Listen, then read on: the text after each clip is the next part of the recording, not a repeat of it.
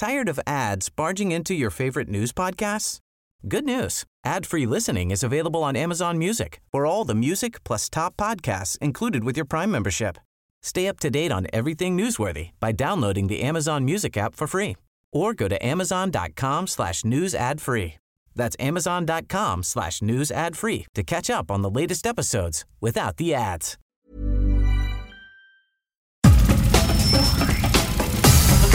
Nada más por convivir.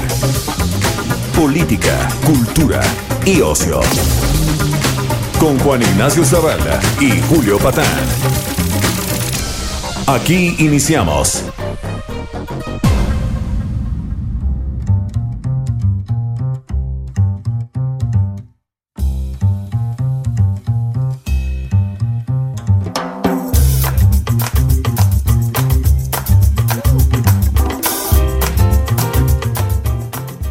¿Cómo están? Bienvenidos a Nada más por convivir en este sábado eh, pandémico, sábado de, pues bueno, de una semana también como siempre movida, interesante. Eh, hemos tenido como que de todo un poco. Hay una serie de, de como de costumbre, ¿no? Pues los gazapos, los eh, disparates, dislates aguasas y payasadas que salen desde Palacio Nacional, pues bueno, son ya este pues muy divertidas. A mí no deja de sorprenderme, Julio Patán, ¿cómo te va? Señor Zavala, ¿cómo está usted? No, pues es, es, eso sí hay que concedérselos, ¿no? Este, yo voy a decir una cosa. Eh, a, a, toda esa efervescencia que te refieres en el en Palacio Nacional, uh -huh. se suma un protagonismo creciente de las cargadas cuatroteístas en las cámaras.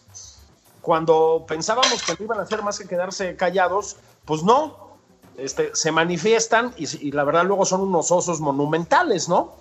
Eh, sí. como, como, como, dato menor, pero hay que recordarlo, estuvo otra vez Hugo López Gatel en la cámara, este, básicamente sonriendo y haciendo selfies, porque pues como todos sabemos, 87 mil muertos es nada, ¿no? Es una cositilla ahí súper tranquila.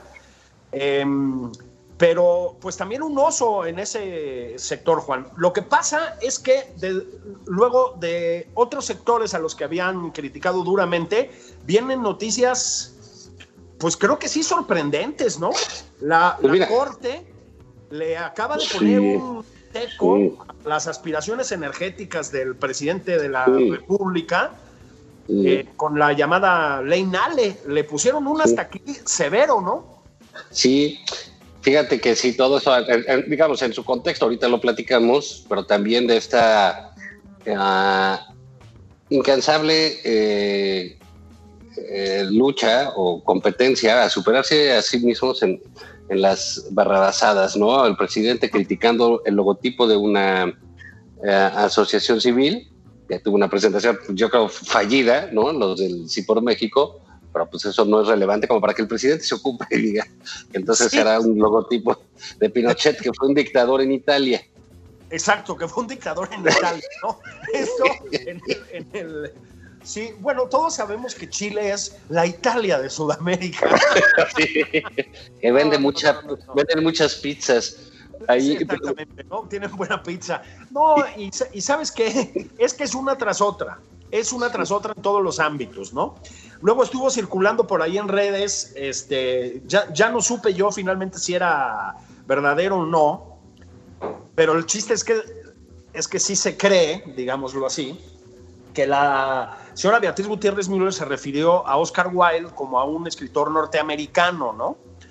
Este, claro, ya pues, alguna vez convirtieron a Amado Nervo en un escritor, no me acuerdo si uruguayo. Es decir, en todos los ámbitos, en todos los terrenos, Juan, eh, pues proliferan los disparates, como dices tú, ¿no? Y la verdad, sí. con una capacidad extraordinaria para superarse a sí mismos. Sí, sí, sí, porque ves ahí lo que pone el presidente, un tuit con una foto que está con Ebrard y con su señora esposa, el presidente, dice que está hablando con el presidente alemán de cultura y de economía y dice, sabe María Purísima, qué, qué pena con el alemán, carajo. Tan, tantito control, dice uno, ¿no? Tantito control. Sí, sí, pero ha habido, pues ha habido acontecimientos de relieve, mi querido Juan. Sí, sí. mira, esto que tú tocabas, esto que tú tocabas de, la ley Nale y la Corte, a mí me parece muy relevante y creo que no se le está dando el peso suficiente a la, a, la, medida tomada por la Corte, ¿sabes? Creo que le, fuimos muy alaraquientos, se hizo mucho grito, se hizo eh, mucho desmán alrededor de la, de la consulta de los expresidentes, cuya pregunta cambió la, la, Corte y la volvió inentendible e infumable, pero esto, eh, y se le dijo a la Corte que la Corte estaba supeditada al presidente, esto creo que es un, eh, sí es un eh, gesto de autonomía muy relevante en términos de política pública. Y pues bueno, ojalá nuestro invitado de hoy este, nos lo explique, porque fue ni más ni menos que director de, de la CFE. Enrique Ochoa, ¿cómo estás? Muy bien, Juan, qué gusto saludarte a ti y a Julio y a todo el auditorio de este importantísimo programa nacional e internacional. Qué poca, ¿eh? Lleno, lleno, de patrocinadores y de... Oye, Enrique, en serio, la, la decisión de la Suprema Corte, cuando todos la dábamos por, digamos, entregada a la voluntad presidencial, es una decisión fuerte porque le pega, a ver, al eje de esto que se llama la cuarta transformación, por lo menos en términos de la idea de economía que tienen, le pega a lo energético. Es un golpazo, ¿no?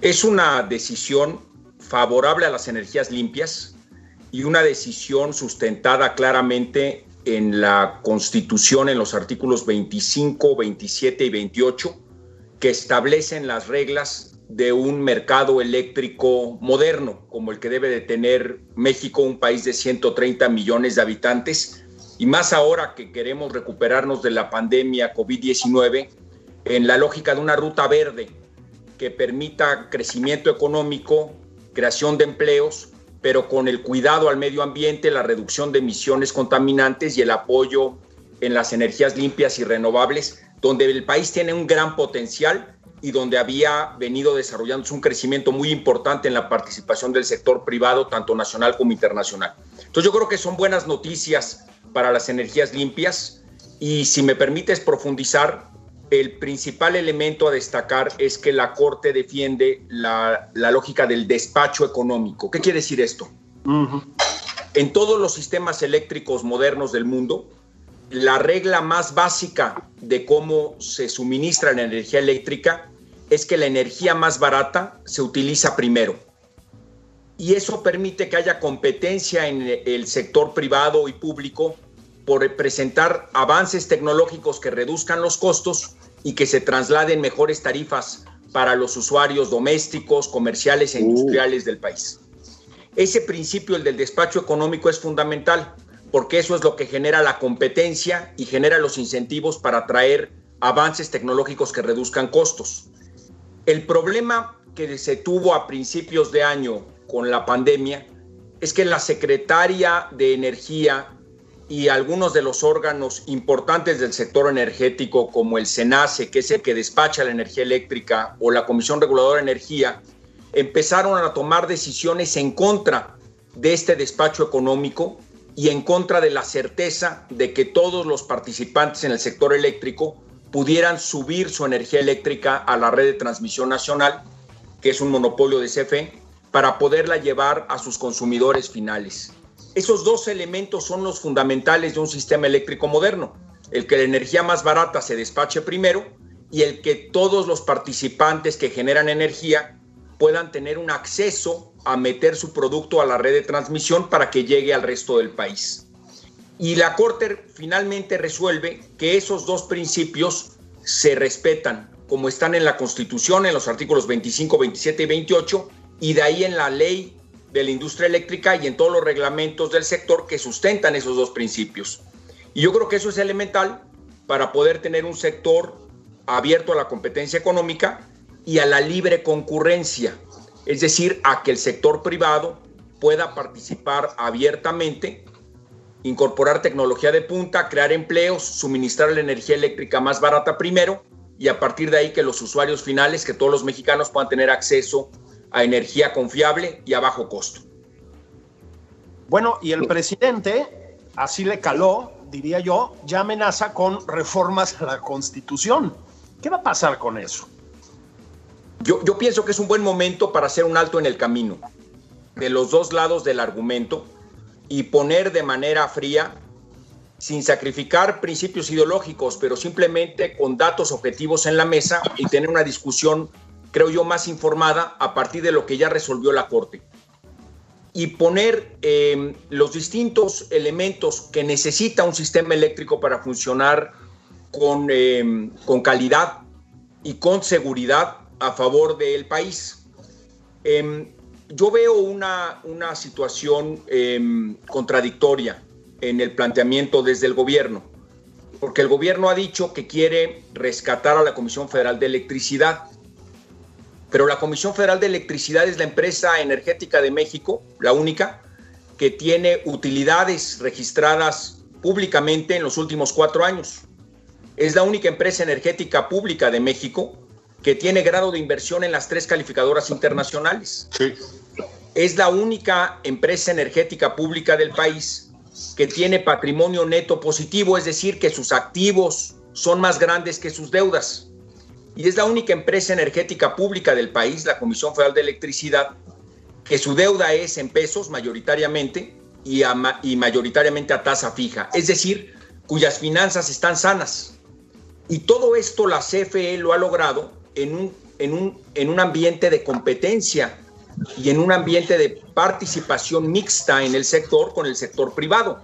Entonces yo creo que esas son las realidades que tiene la Comisión Federal de Electricidad, donde claramente el sector privado apuntala a la CFE, la, la, la, le da acceso a las energías más baratas que tiene en su portafolio de generación y creo que eh, queda acreditado que un sistema de competencia, de despacho económico y de acceso no discriminatorio a la red de transmisión como lo tiene el país, ayuda a que la Comisión Federal de Electricidad sea cada vez mejor y más fuerte.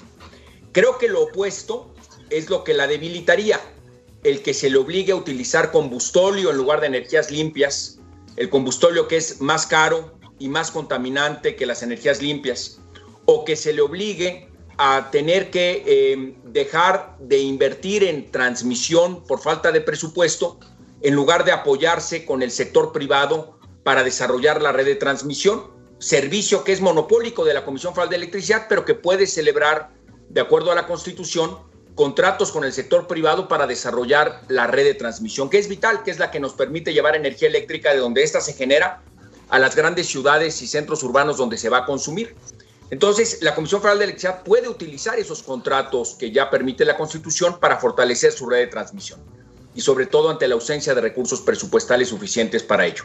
Y finalmente, la Comisión Federal de Electricidad puede continuar eh, la compra de paquetes de energía eléctrica limpias o, de gas natural que son más baratas que el combustóleo o que el carbón, que son menos contaminantes y que no le costarían un peso presupuestal, sino que el riesgo de construir las nuevas centrales y de ponerlas en operación y de, brindar ese servicio lo puede hacer el sector privado sin ningún costo presupuestal y la Comisión Federal de Electricidad compra ese paquete de energía ya salido del horno y lo entrega a los usuarios finales y les cobra por ello.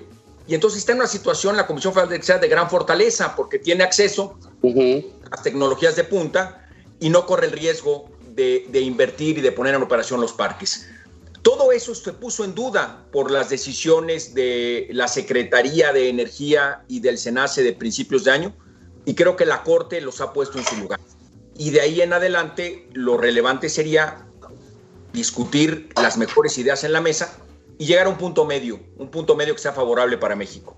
Claro, pero ¿tú crees que eso fuese posible, Enrique? Porque, digamos, la, la reacción del presidente fue furibunda, ¿eh?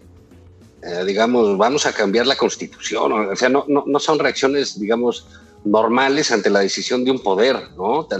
Yo creo que aquí hay que, eh, insisto, para mí, que yo tengo mis dudas sobre si estuvo mal o, sobre las críticas que hicieron sobre el cambio de pregunta en el, en el caso de la Corte, a la del presidente. Creo que al cambiarle la pregunta le cambiaron todo le deshicieron el, el, asunto, entonces yo no lo vi así como ese acto de, de, lacayismo este, frente al presidente, no, lo, no lo conseguiría así. Y creo que las cosas que estaban en la balanza, como esta, eh, son más relevantes en términos de una relación eh, de independencia y de autonomía de un poder con otro. Y eso se refleja en esta reacción virulenta del presidente que no es para menos, porque si no me equivoco, esta ley, eh, eh, Enrique, esta ley Nale, pues era uno de sus puntales de esta política soberana y este regreso a los setentas, ¿no? Ahora, vale la pena eh, puntualizar algo. En, la, en las, palabras pesan e importan mucho.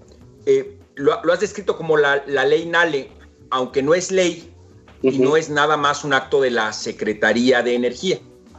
Y aquí es muy relevante porque dado que no es ley, lo que la Corte ha resuelto es que tanto la Constitución y la ley dicen un aspecto distinto a lo que estableció la Secretaría de Energía en acuerdos que son actividades jurídicas de menor rango jurídico que las leyes o en las decisiones programáticas que propuso la Secretaría de Energía. Y ante esa, a esos acuerdos y, esa, y esos programas es que la Corte resuelve que van en contra de la Constitución y de las leyes. Entonces yo creo que ahí es, muy importante porque no ha habido un acto parlamentario aún de la actual administración para cambiar la política energética eléctrica del país. Y todavía no ha habido ninguna propuesta, digamos, desde el Ejecutivo para reformar la Constitución o la ley en materia de energía eléctrica. Y eh, yo soy secretario de la Comisión de Energía en la Cámara de Diputados y estos debates los hemos tenido de manera muy intensa desde febrero hasta la fecha, mes a mes en la Comisión de Energía que preside Manuel Rodríguez de Morena, eh, es un eh, político tabasqueño muy serio, muy, muy eh, conciliador y que ha abierto los espacios de debate para todas y todos.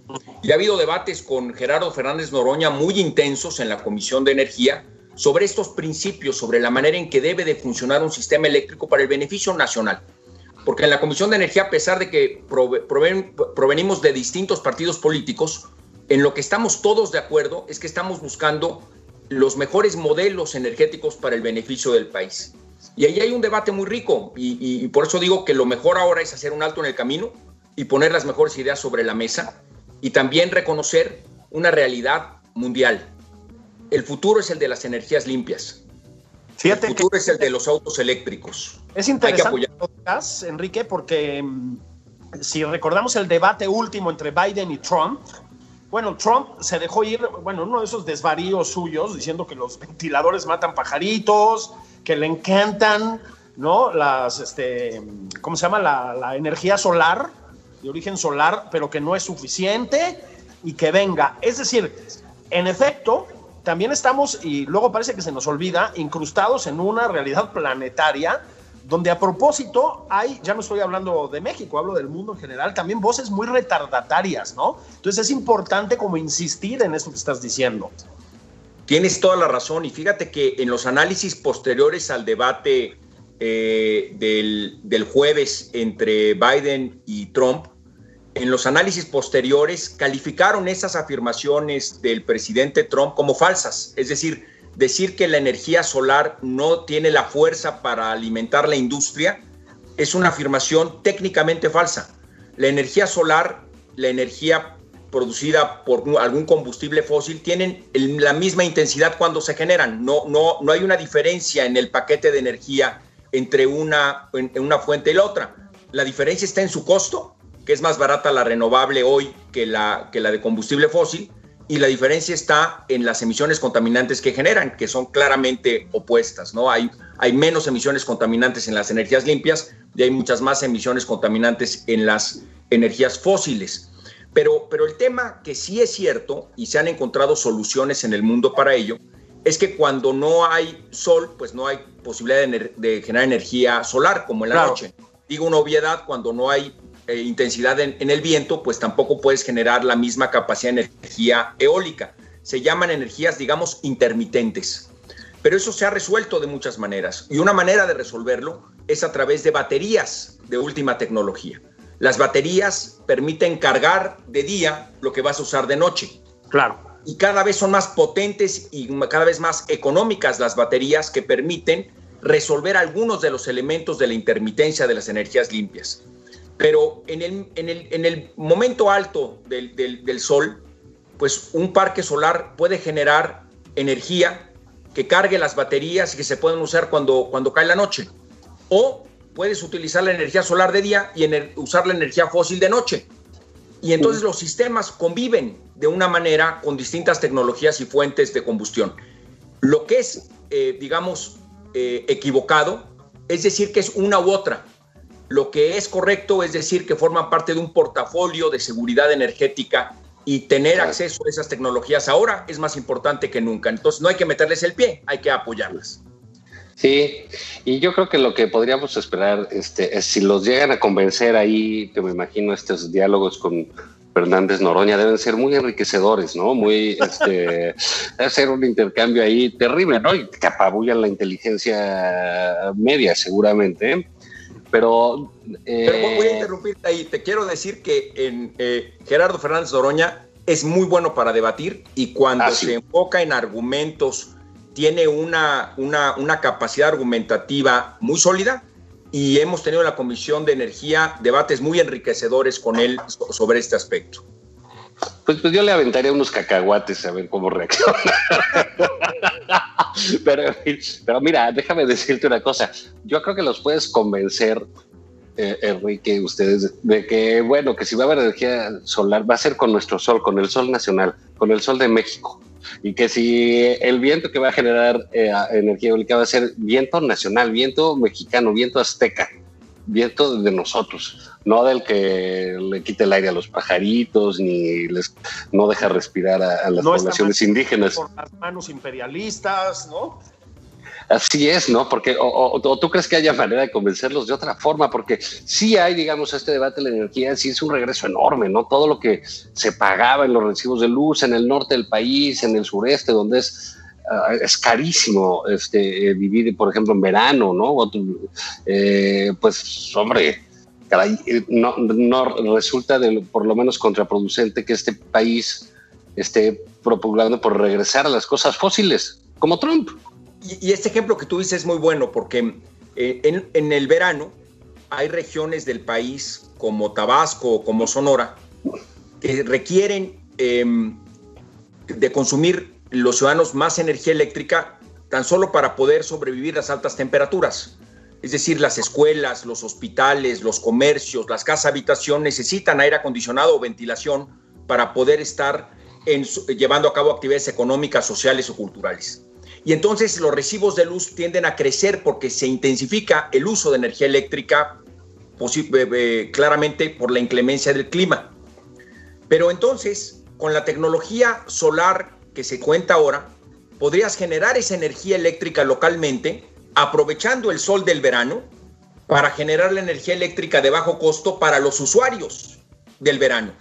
Entonces, la solución está ahí mismo. La solución tecnológica está utilizando el sol tabasqueño y el sol sonorense para beneficio de los sonorenses y de los tabasqueños.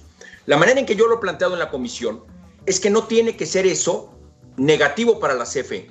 La CFE puede asociarse con el sector privado y generar esa energía dentro de su paquete dentro de su portafolio de generación propio de la CFE y vendérselo a las familias tabasqueñas o a las industrias sonorenses y de manera tal que no le cueste mercado a la CFE, sino que sea parte del mercado de la CFE. Pero eso lo puede hacer la CFE con el sector privado, porque el sector privado trae el capital para hacerlo y la tecnología para hacerlo. Y ahora la CFE en el presupuesto de egresos del próximo año viene castigado por el anteproyecto de presupuesto con una reducción del 12% en su presupuesto. Entonces es irónico que a la CFE se le exija que haga todo si no se le da presupuesto para poderlo llevar a cabo. Entonces está en el mismo interés de la Comisión Federal de Electricidad que por un lado y la CFE venda esa energía renovable a los usuarios en Tabasco, en Sonora y al resto del país para su beneficio. Pues si les parece bien, hagamos pausa, pausa veloz para que la gente se vaya a sacar otra, otro caguamón del refrigerador, para que la de sábado en el microondas y regresamos porque Juan, Ah, The Walking Dead, los muertos viven. ganaron un par de elecciones por ahí, ¿eh? Y me parece que tenemos que platicarlo. Se llama resiliencia. Exactamente, ahí venimos.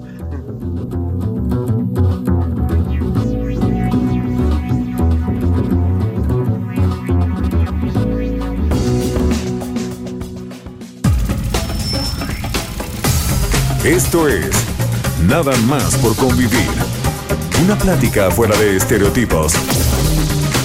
Con Juan Ignacio Zavala y Julio Patán.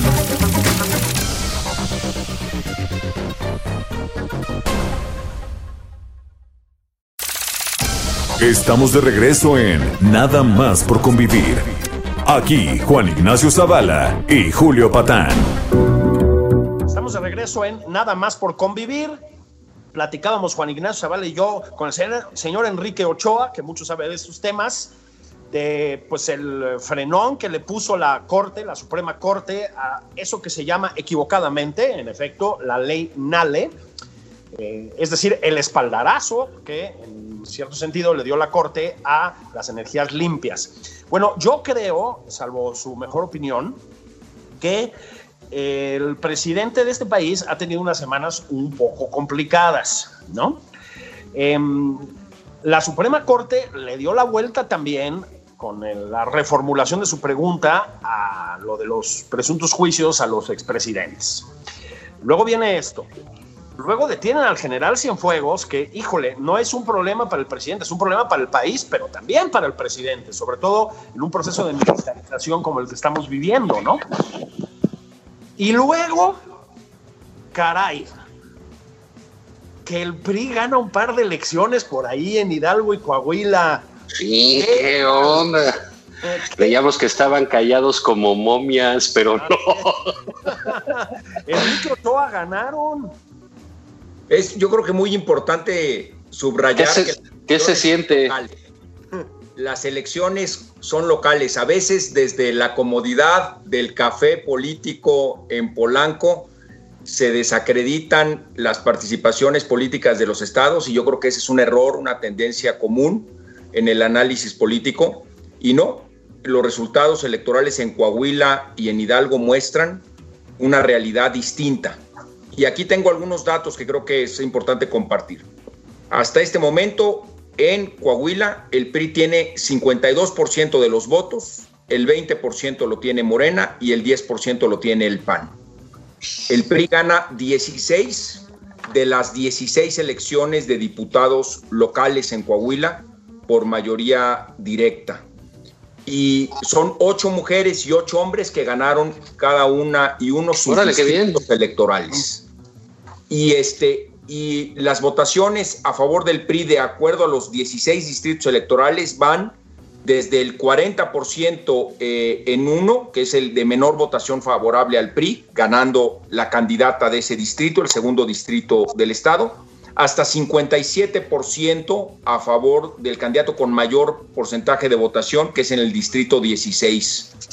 Eh, y, y en consecuencia, en ese rango, entre 40 y 56% está la votación distrito por distrito en Coahuila, donde en todos los 16 distritos gana el PRI.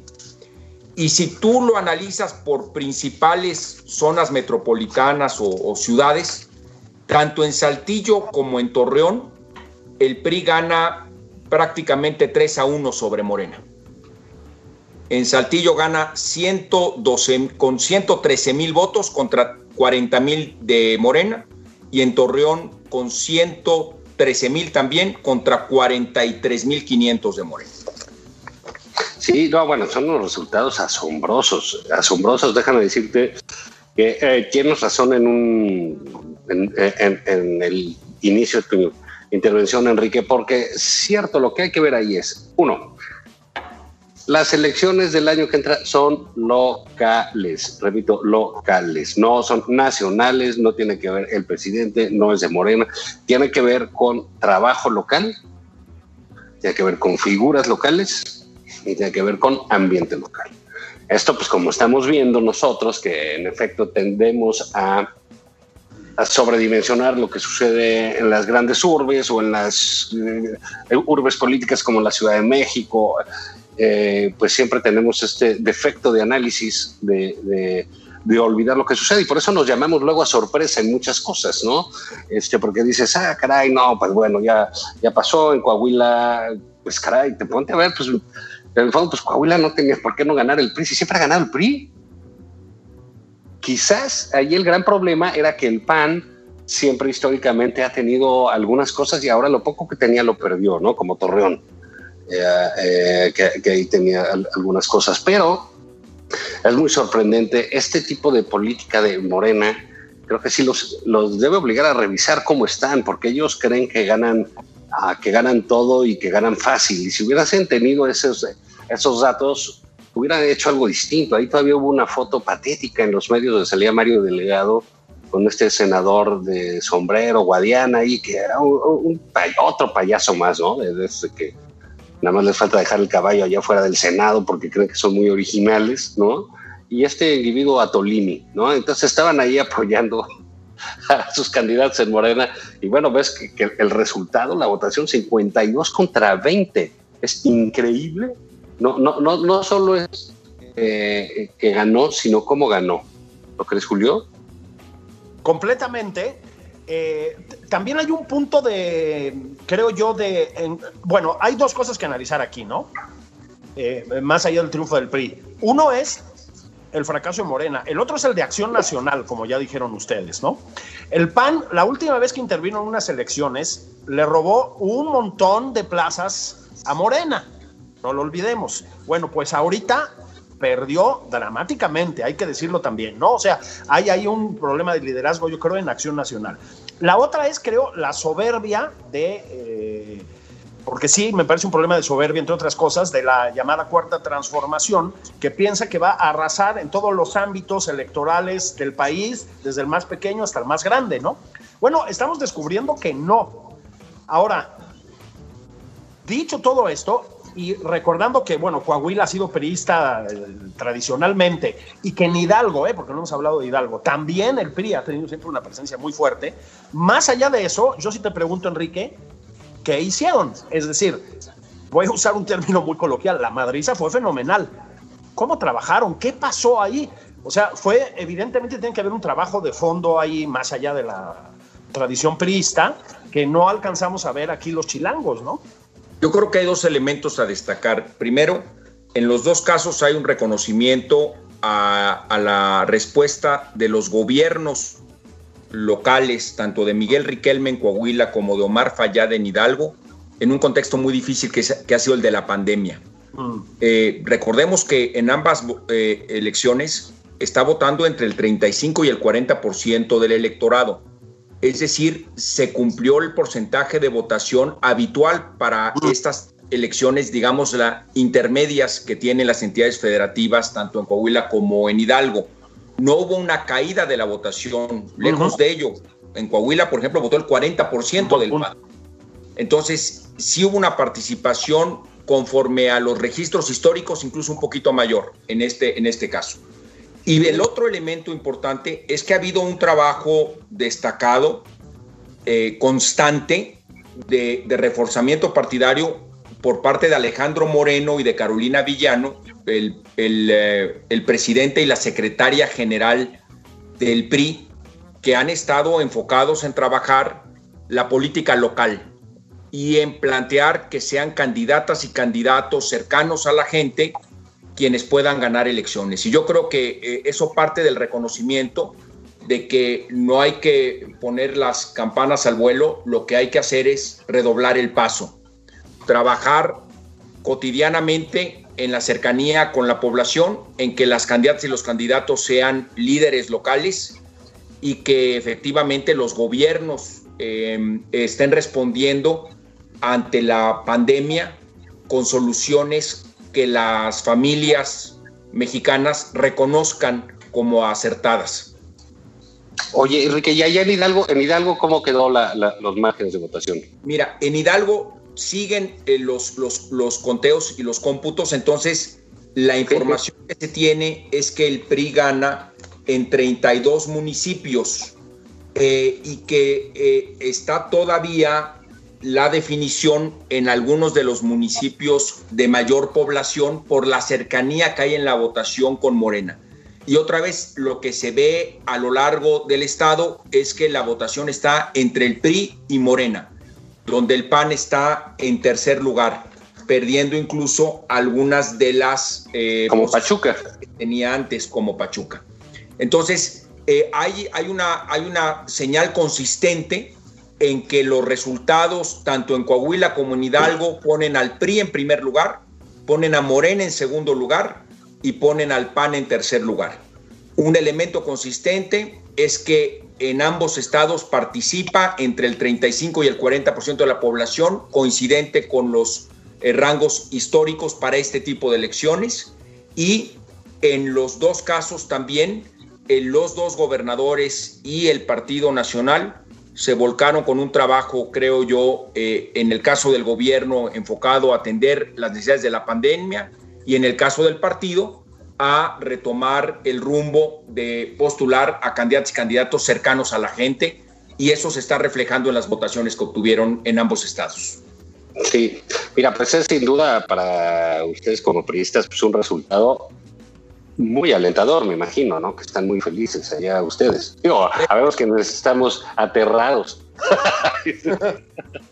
Oye, te, veo, te veo que se te ha quitado ese color eh, bronceado que tienes en la cara habitualmente, pero creo que es bueno para el país que exista pluralidad política y esta elección, yo he recibido comentarios en la Cámara de Diputados de muchas personas de distintos partidos políticos que es un buen resultado para el país en la lógica de que exista competencia y pluralidad política. Y yo creo que, que, tienen la razón.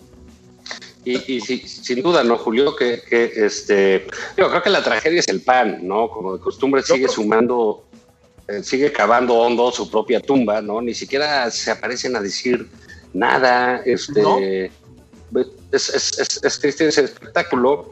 Ah, y, digamos, no, no deja de ser eh, eh, sorprendente este triunfo absolutamente arrollador del PRI en, dos entidades este, pues muy lejanas aparte, ¿no? No puedes hablar de un corredor este, eh, ¿no? Son, dos zonas completamente distintas. Claro, la una de la otra. Yo creo que, a ver, hay un, una, parte, escribí un poquito de esto hace unos días, una parte muy importante de la narrativa, vamos a llamarla así, oficial, es decir, de la propaganda oficial, para decirlo con todas sus letras, es comunicar permanentemente esta sensación de que no hay nada que hacer para la oposición. Que casi ni salgan a votar, ¿eh? Ya ganamos. Este, olvídenlo, este país ya es nuestro. No, no, no, estamos a toda madre. Bueno, este tipo de victorias locales, más allá del eh, partido o las posiciones que tú defiendas, eh, creo, a ver si estás de acuerdo, Enrique, que también resquebrajan esa, ese, discurso, ¿no? Lo cuartean. O sea, creo que al margen de quien gane, enseña que aquí todavía hay muchas peleas en el sentido electoral, por supuesto, que se tienen que dar, ¿no? Por supuesto, y mira, la verdad es que viéndolo numéricamente, viéndolo frío, eh, en el 2018 solamente el presidente se llevó una elección por más del 50% a nivel federal. Si tú ves la votación que tuvo Morena en la Cámara de Diputados, no es, es, es, 15 puntos menor a la del presidente de la República. Y si tú ves la votación que tiene o la percepción de voto que tiene en distintas encuestas, en distintas entidades federativas, no es el porcentaje de aceptación de Morena equivalente al porcentaje de aceptación que tiene el presidente de la República. Son dos cosas distintas. Y yo creo que eh, en algunos analistas piensan que eh, lo que tiene de popularidad el presidente es lo que tendrá de intención de voto Morena. Y eso ha probado ser falso, tanto en las elecciones del 2018 como en las del 2019 en Monterrey, donde gana el PRI, como en las del 2020, donde el PRI gana en Coahuila y en Hidalgo, y donde Morena queda en segundo lugar o en tercer lugar, dependiendo de la elección distrital que veas. Entonces, yo creo que es un punto muy importante porque el país, insisto, tiene en el 2021 elecciones locales, no elecciones nacionales en el sentido de que, de que se elija a una sola persona que represente a todas y a todos. Tiene 300 distritos federales que se entiende en una lógica local y tendrá elecciones para gobernadores y elecciones para ayuntamientos, pero no va a haber una elección nacional donde se siga la figura de una sola persona. Y yo creo que eso marca una diferencia muy importante y eso lo subrayo en los casos de Coahuila y de Hidalgo. Y yo creo que así va a ser el 21. Sí, y está, este, digamos, también porque todas estas cosas cuentan, ¿no? Los espectáculos eh, decadentes que monta Morena eh, por todo el país en los medios de comunicación tienen su costo en los electores. los pleitos constantes, las agresiones, no solo eh, a, sus adversarios, que se podrían entender en una lógica este, electoral o una lógica política, sino entre ellos mismos, ¿no? estos este, inacabables pleitos. Vaya, no pueden escoger ni un dirigente porque la gente va a escoger a sus candidatos. Ese es, parte de un asunto no sé si se traslada, pero Morena, así como el PAN, tendría que empezar a, sentarse y ver realmente qué va a hacer, ¿no? O sea, porque vemos que no salen, Gustavo Madero se tira al piso en el Senado, el señor ya, ya, ya está mayor como para estar haciendo esas cosas, ¿no? Que podrían significarse en, otra, eh, en otras fuerzas. Y están buscando asuntos y quienes muestran más solidez estatal uh, es otro tipo de grupos, los que no están buscando uh, salir en la escena nacional, como es el caso de que vimos en, estos, eh, en, estas elecciones, ¿no lo crees, Enrique? Por supuesto, y déjame darte un ejemplo de lo que vimos ayer en la Cámara de Diputados en la comparecencia del secretario de Salud y de los directores del IMSS, del ISTE y del INSABI, que habla mucho de lo que, de lo que, de lo que dices. Fue una comparecencia de más de nueve horas, donde debo subrayar la disposición que tuvo el secretario de Salud para escuchar los planteamientos de todos los partidos políticos y dar respuesta en lo mejor de sus habilidades sobre los planteamientos tan diversos, sobre el tema, creo yo, más importante que tiene México, que es la pandemia, el ataque al COVID-19. Y escuchar a los directores del IMSS, del ISTE y del INSABI concentrados en su trabajo y tratando también de hacerlo mejor. En contraste con eso, estaba sentado ahí junto a ellos el subsecretario López Gatel, que estuvo todo el tiempo o tomándose selfies con las legisladoras o legisladores que se acercaron a él, o viendo su teléfono celular en lugar de atender la conversación parlamentaria que se estaba teniendo en el ejercicio de rendición de cuentas sobre la pandemia. Y a la mitad de la comparecencia, López Gatel, después de el innumerable selfies que se tomaron con él, simplemente se paró y se fue para asistir a la, o al menos eso dijo, a la conferencia que, que, toma en, este, en Palacio Nacional. Yo ya no supe si efectivamente fue allá o no, si asistió a Palacio o no, pero lo que sí te señalo es, es dos actitudes muy distintas de cómo están viviendo los funcionarios públicos la pandemia. Algunos funcionarios, y me consta por las nueve horas que, que vi ayer, están dedicados a encontrar respuestas y soluciones ante el crecimiento de una segunda ola que va a vivir el país de contagios y algunos dirían, pues más bien de una primera ola extendida y potenciada en una segunda. Pero, pero esa discusión se tiene y se tuvo ayer en el Parlamento. Pero el funcionario que supuestamente está a cargo de esto estaba sentado un paso atrás, viendo su celular y tomándose selfies.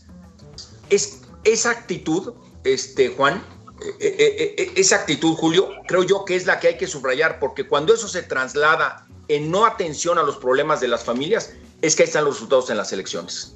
Sí, fíjate por favor estuve, siguiendo un, poco la, comparecencia de todos estos encargados de salud. Yo voy a decir, lo primero es que más allá de la displicencia de López Gatel, porque lo vi efectivamente haciéndose selfies y viendo el teléfono y riéndose y etcétera, más allá de eso, de esa falta de seriedad, yo diría de esa arrogancia, ¿no?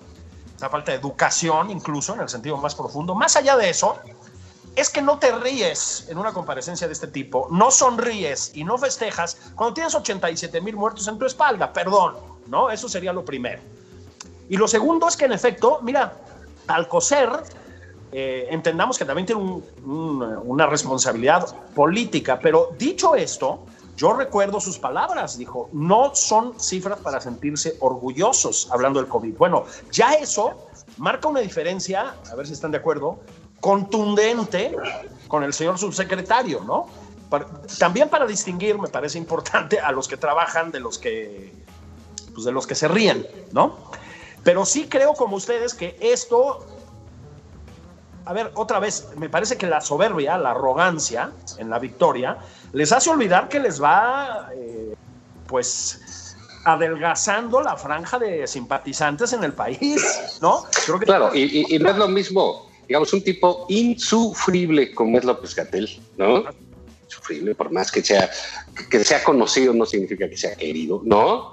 Este, un hombre encargado de la pandemia y que se permite salir a la calle a así que a intercambiar microbios, ¿no? Con su novia, que a nadie le importa eso, lo puede hacer, pero lo puede hacer en su casa. Ese sentido del decoro del que hablas, Julio. Ese uh, purito del respeto a la cosa pública y el respeto, pues, caray, a la delicadeza de tu trabajo, a la responsabilidad que se, te, que se te asignó. Y sí creo que ese tipo de cosas van a estar a, eh, cobrándose seguramente en las elecciones. Déjenme hacerles una preguntita nada más, hablando de este, ah, porque no olvidemos, el PRI ahora es oposición.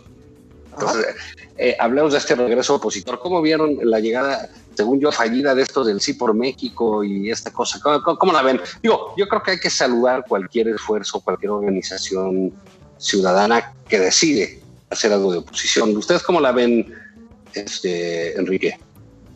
Mira, Juan, nosotros en el PRI somos gobierno en, los estados de la República y somos oposición en el Congreso Federal porque así lo determinó la ciudadanía en la elección del 18. Pero a nosotros, a todos nosotros, lo que nos conviene es que al país le vaya muy bien, le vaya muy bien en la recuperación de la pandemia, en la recuperación económica, en la construcción de empleo.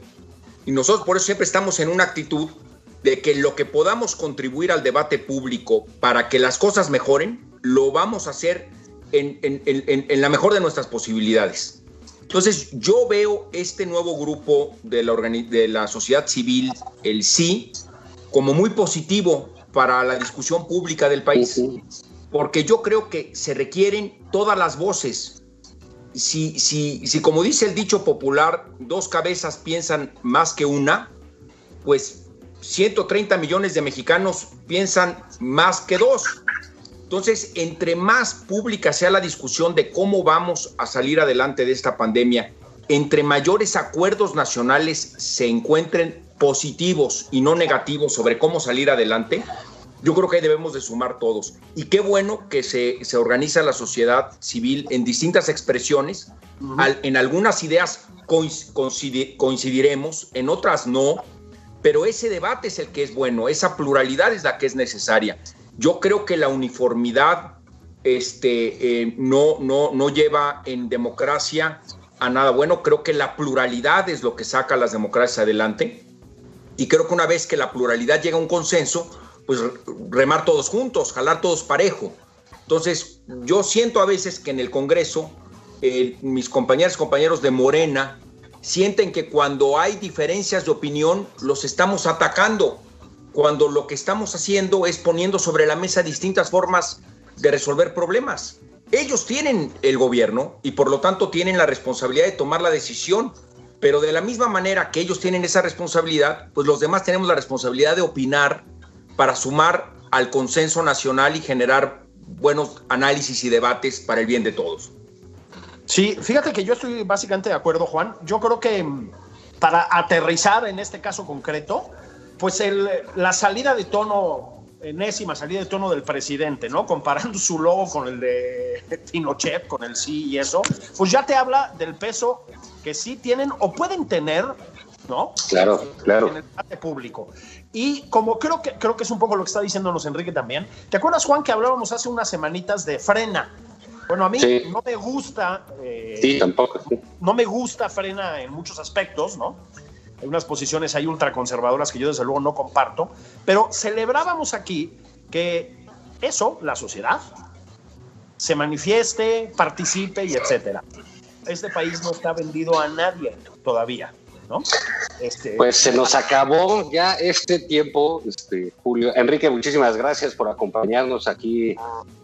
Eh, ¿Sabías tú, Enrique, que Benito Mussolini se llama Benito por Benito Juárez?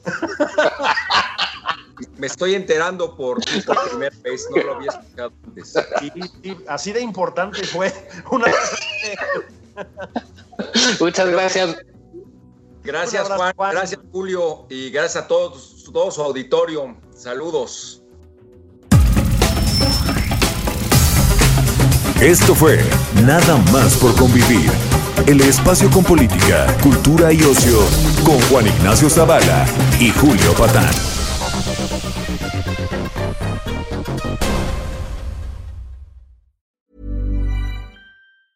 Tired of ads barging into your favorite news podcasts? Good news. Ad-free listening is available on Amazon Music. For all the music plus top podcasts included with your Prime membership. Stay up to date on everything newsworthy by downloading the Amazon Music app for free or go to amazon.com slash news ad free. That's amazon.com slash news ad free to catch up on the latest episodes without the ads.